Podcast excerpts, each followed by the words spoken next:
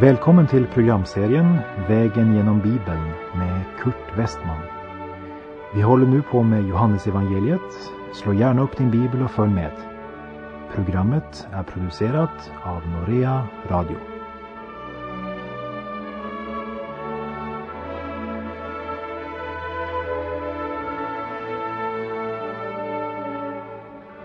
På vår vandring vägen genom Bibeln har vi nu hunnit till Johannes evangeliets tolfte kapitel och 27 vers. Från vers 20 i det här kapitlet har Jesus talat om sin död.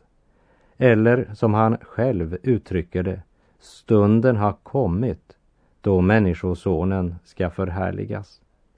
Steg för steg närmar Jesus sig lidandet och korsdöden. Johannes 12, vers 27. Nu är min själ fylld av oro. Ska jag be, Fader, rädda mig undan denna stund? Nej, det är just för denna stund jag har kommit. Det är ett lidande som är förbundet med Kristi kors, som du och jag aldrig kan förstå. Han led inte bara under människans ondska och hat, även om det var fruktansvärt nog. Men hans lidande var långt djupare än det.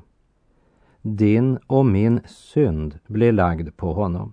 Han var en smärtornas man och förtrogen med sjukdom.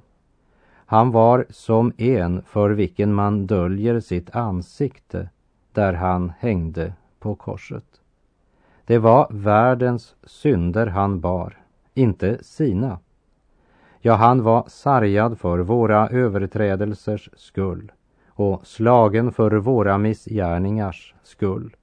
Straffen var lagd på honom för att vi skulle få frid och genom hans sår blir vi helade, som det står i Jesaja 53. Han blev gjord till synd för oss inte på något eh, akademiskt, teoretiskt sätt. Han blev verkligen gjord till synd för oss.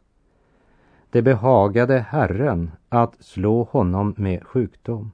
Om hans liv så blev ett skuldoffer, då skulle han få se avkomlingar och länge leva och Herrens vilja skulle genom honom ha framgång. Fastän han var helig fullkomlig och skild från syndare, blev han gjord till synd för dig och mig och det medförde ett lidande som du och jag aldrig kan förstå helt och fullt. Och han säger, nu är min själ fylld av oro. Samtidigt som vi här ser något av Jesu mänskliga natur så skymtar vi bakom allt detta hans eviga gudom. Han känner förskräckelse inför korset, fastän det var just för korset och för att bära dess förnedring han hade kommit till världen. Vi borde tänka mer på det och tacka honom mer. Paulus säger i Galaterbrevet 6 och vers 14. Men jag vill aldrig någonsin berömma mig av annat än vår Herre Jesu Kristi kors, genom vilket världen är korsfäst och död för mig och jag för världen. Och Jesus ger följande utmaning till dem som vill följa honom. Den som här i världen hatar sitt liv, han ska rädda det till ett evigt liv. Om någon vill tjäna mig skall han följa mig. Människans livsstil avslöjar vart hon är på väg. Kanske någon säger, jag tyckte du sa att man blev frälst genom tro. Du fokuserar ju alltid tron framför gärningarna. Ja, det är sant. Det gör jag verkligen. Ska du bli frälst så måste du få tilltro till Jesus och vända dig till honom. Tro på Herren Jesus så blir du frälst. Men det vill jag klart säga att om du verkligen tror på honom så kommer det också helt att förändra ditt liv. För om det inte verkligen förändrar ditt liv så är din tro på honom inte verklig. Jag ser kristna bekännare som förbrukar varje krona de har för att skaffa sig allt och leva ett välfärdsliv i lyx här nere. Och jag undrar hur en sådan kan ha en levande förväntan på Herren Jesu återkomst och leva i verklig förväntan. Den som älskar sitt liv, han ska mista det. Och vi ser hur det här hör samman med det Jesus sa. Om någon vill tjäna mig skall han följa mig och där jag är kommer också min tjänare att vara. Om någon tjänar mig ska Fadern ära honom. Det handlar inte om att Jesus ska gå med oss, men om att vi ska följa honom, det vill säga vara där han är. En man sa, jag är medlem i en församling med ett liberalt syn på Bibeln och Gud, men jag tar Jesus med mig. Kära vän, jag har nyheter för dig från en sann och säker källa. Jesus går inte i den församlingen. Jesus kommer inte att följa dig på din väg. Det är du som ska följa honom. Följ mig, säger Jesus. Priset för din frälsning var oändligt högt. Jesus våndas och ängslas inför korset som väntar och han säger Ska jag be Fader, rädda mig undan denna stund. Nej, det är just för denna stund jag har kommit. Och här kan de som bara var upptagna med hans under inte följa honom längre. Och de som rycktes med av människomassans begeistring när hosianna-ropen skallade kan inte följa honom nu. Triumf och jubel var okej. Okay. Men förnedring, lidande, död, nej tack. Men det förhärligande Jesus ska få går genom döden. Vi läser i Johannes 12, vers 28. Fader, förhärliga ditt namn. Då hördes en röst från himlen. Jag har förhärligat det och skall förhärliga det på nytt. Hela Jesu längtan, mening och mål är att förhärliga Gud. Det ger oss verkligen något att tänka på. Vilken undervisning. Vi knotar och gråter och klagar och undrar varför Gud låter det och det hända oss. Sådant som är obehagligt eller svårt. Som Kristus borde vi lära oss att säga Fader, genom detta lidande och genom denna smärta må du förhärliga dig själv. Var minut som nu går är en minut närmare korset. Ett avgörande ögonblick för himmel och jord. Ett avgörande ögonblick för förlorade syndare. Himlen kan inte förbli stum men måste ge sitt svar. Då hördes en röst från himlen, halleluja. Det skedde tre gånger under Jesu verksamhet på jord. Då han började sin gärning, i mitten av hans gärning och vid avslutningen på hans officiella gärning. Och vi bör lägga märke till att alla tre tillfällena är relaterade till Kristi död. Första gången, det var när han döptes av Johannes i Jordanfloden och bekände sig ansvarig för alla världens synder och blev ett med den syndiga mänskligheten. Andra gången det var vid hans förklaringsstund då Elias och Mose och Herren Jesus samtalade om hans död som skulle fullföras i Jerusalem. Tredje gången är nu vid avslutningen av sin gärning då Herren talar om sin död, därför att hans stund har kommit. Verserna 29 och 30. Folket som stod där och hörde detta sade att det var åskan, men några sade att det var en ängel som talade till honom. Jesus sade, det var inte för min skull som rösten hördes, utan för er skull. Rösten är Guds sanktion av det som ska ske. I sin nåd låter han också människorna förnimma hans närvaro i det som sker. Men den fallna människan har inte sans för det som tillhör Guds verklighet. De flesta närvarande menade att det var åskan som mullrade, medan några andra var mer öppna för det övernaturliga och de menade att det var en ängel som talade. Vem hade rätt? Ingen av dem. För det var Fadern som talade till honom. Men Jesus kunde alltid höra Faderns stilla stämma.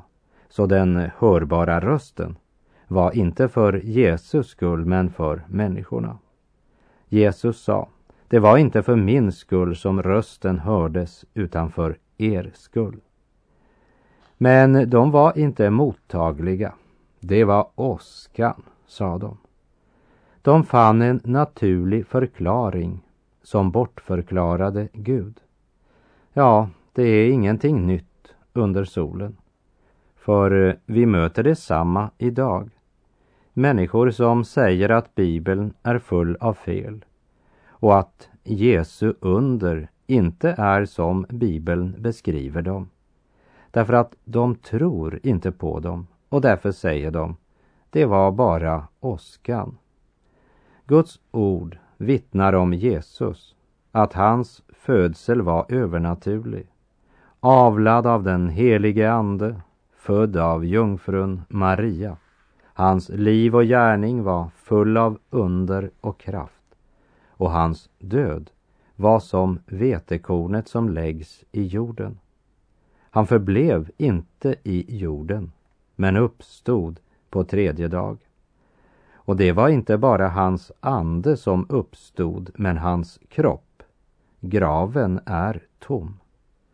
Det var ju det stora problemet för saduceer, fariser och skriftlärda. Graven var tom. Och när vaktstyrkan från graven kom till Jerusalem och berättade om allt det som hänt så överlade översteprästerna med det äldste och så gav de soldaterna en stor summa pengar och sa, som det står i Matteus 28, Säg att hans lärjungar kom under natten och rövade bort honom medan ni sov.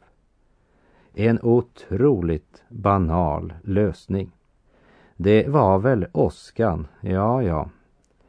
Om vakterna verkligen hade misslyckats med sitt uppdrag och somnat på post och mistat det de höll vakt över, så var det detsamma som dödsstraff för en romersk soldat. Men ingen av dem som höll vakt blev dömda. Det är det ena. Det andra intressanta är om de verkligen sov hur kunde de då veta vem det var som stulit kroppen? Stackars alla dessa otrogna som alltid måste kommentera Guds ingripande med orden Det var väl åskan.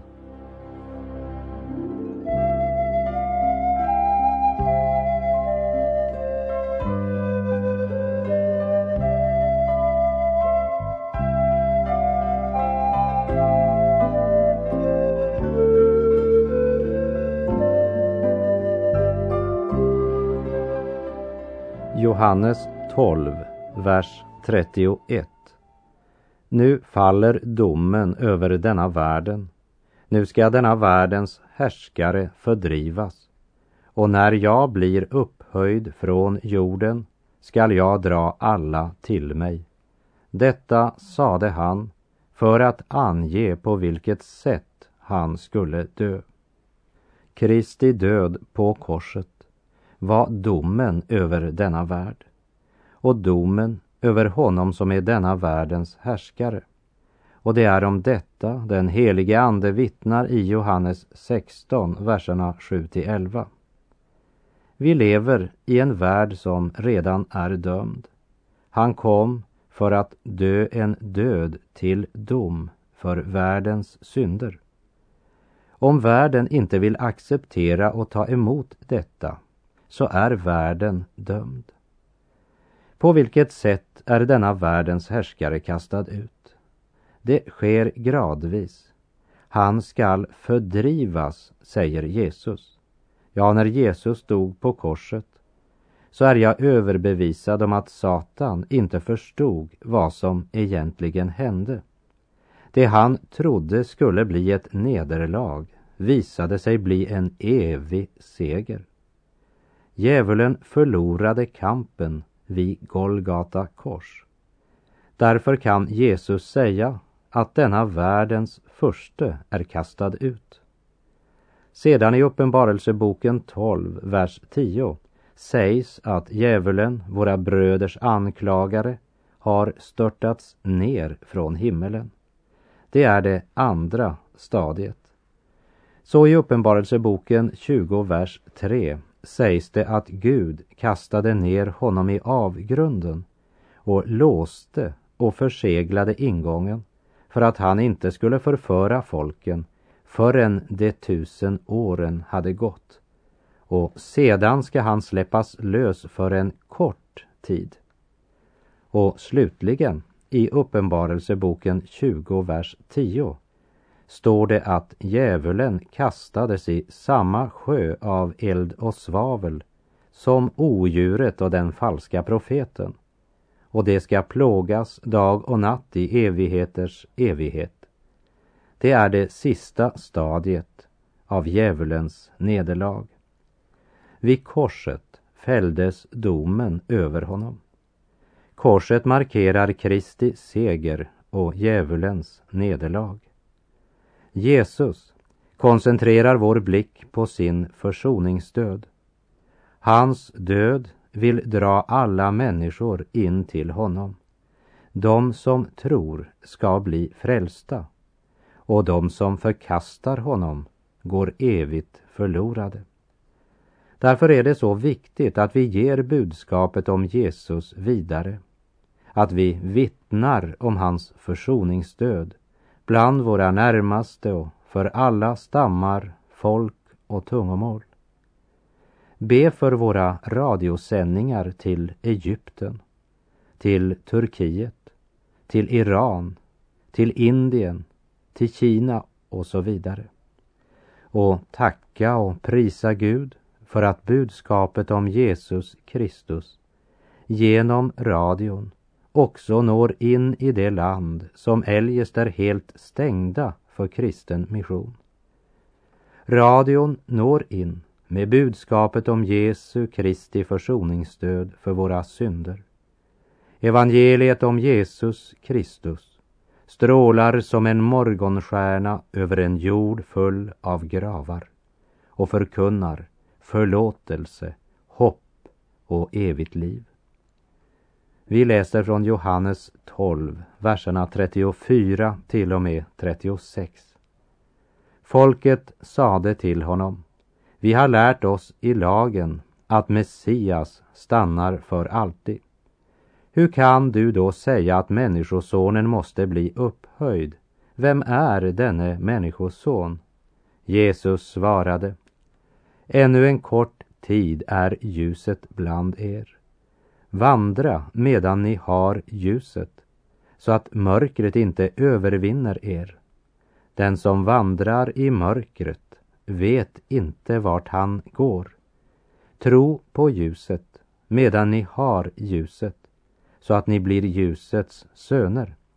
När Jesus hade sagt detta lämnade han dem och var försvunnen. Med det här så avslutar Jesus sin officiella verksamhet och kommer inte att tala offentligt igen förrän basunen ljuder och han kommer på himmelens skyar i ära, makt och härlighet. Då ska han upprätta sitt rike. och då ska varje tunga bekänna att Jesus är Herre och vart knä ska böja sig. Han ska då dra alla till sig, de som tog emot honom till frälsning, men de som förkastade honom ska ställas inför honom för att dömas. Tänk när evighetens verklighet går upp för dessa stackars vilseförda själar och det för evigt är för sent att få förlåtelse. För nådatiden är slut och Jesus har återvänt som Herren.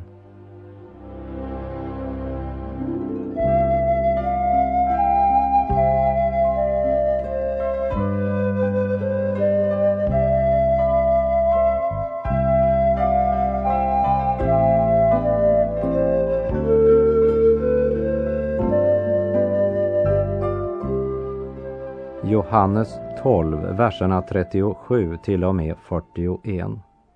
Trots att han hade gjort så många tecken inför dem trodde de inte på honom. Ty profeten Jesajas ord skulle gå i uppfyllelse. Herre, vem har trott på det vi fick höra och för vem har Herrens arm uppenbarats? De kunde inte tro Ty Jesaja säger också, han har förblindat deras ögon och förstockat deras hjärtan så att de inte kan se med sina ögon och förstå med sitt hjärta och omvända sig och bli botade av mig. Detta sa Jesaja därför att han såg hans härlighet och det var om honom han talade. Det tragiska var att de stod inför Jesus men de ville inte öppna sina ögon för honom som är världens ljus. Därmed var ännu en av Gamla testamentets profetior uppfyllda. Och Johannes citerar här det väldiga avsnittet i Jesaja 53 som handlar om Kristi död. De blev presenterade för Kristi död, men de förkastade den. Nu kanske du säger att eh, han hade ju förblindat deras ögon, säger Jesaja, och förstockat deras hjärtan. Och det är sant. Men vi måste se texten i sitt sammanhang. Vad det egentligen handlar om är att de hade förkastat Gud och nu förkastar han dem. Därför att de inte ville ta emot Kristus så kom det en dag då de inte kunde ta emot honom. Det ska du veta, kära vän, att det finns ingenting som är farligare än att höra evangeliet och vända det ryggen. Om du fortsätter att höra och höra utan att verkligen ta emot och handla efter det du hör, så kommer det en dag då du inte kan varken höra eller se eller förstå med ditt hjärta. Gud är Gud och det är han som har det sista ordet. Verserna 42 och 43. Ändå kom många i rådet till tro på Jesus, men med tanke på fariseerna ville de inte erkänna det, för att inte bli uteslutna ur synagogan. De älskade äran från människor högre än äran från Gud. Det är verkligen tragiskt. Det var bara bekännelsen som fattades och som hindrade dem från att bli frälsta. Så är det också idag med många så kallade anonyma troende. I Romarbrevet 10, vers 10 står det i Hedegårds översättning. Ty med hjärtat tror man vilket leder till rättfärdighet. Och med munnen bekänner man, vilket leder till frälsning. Men vi ska senare se hur två av dessa anonyma troende träder öppet fram för att ta ner Jesu kropp från korset, nämligen Nikodemus och Josef från Arimatea. Verserna 44 till och med 46. Jesus ropade den som tror på mig, han tror inte på mig utan på honom som har sänt mig. Och den som ser mig, han ser honom som har sänt mig. Jag är ljuset som har kommit hit i världen för att ingen som tror på honom ska bli kvar i mörkret. Jesus proklamerar än en gång sanningen att han är världens ljus. Jesu mål var att frälsa, inte att döma. Men den som inte tror är redan dömd, för han blir kvar i mörkret för tid och evighet. Jesus erbjuder människorna ljuset, men de förkastar det. Och vi läser verserna 47 till och med 50. Om någon hör mina ord men inte tar vara på dem, så dömer inte jag honom. Ty jag har inte kommit för att döma världen, utan för att rädda världen. Den som avvisar mig och inte tar emot mina ord, han har mött sin domare. Det ord jag har talat skall döma honom på den sista dagen. Ty jag har inte talat av mig själv, utan Fadern som har sänt mig har befallt mig vad jag ska säga och vad jag skall tala. Och jag vet att hans befallning ger evigt liv. När jag talar, talar jag som Fadern har lärt mig. Kära vän som lyssnar. Låt mig få säga så enkelt och så klart jag kan. Vi kommer att dömas efter denna bok. Vi kommer att dömas efter Guds ord. Inte efter vad vi tror att religion är. Inte efter hurdan vi tror att Gud är. Inte heller efter vad andra människor menar. Nej, vi kommer att dömas efter Guds ord. Jesus kom första gången som frälsare.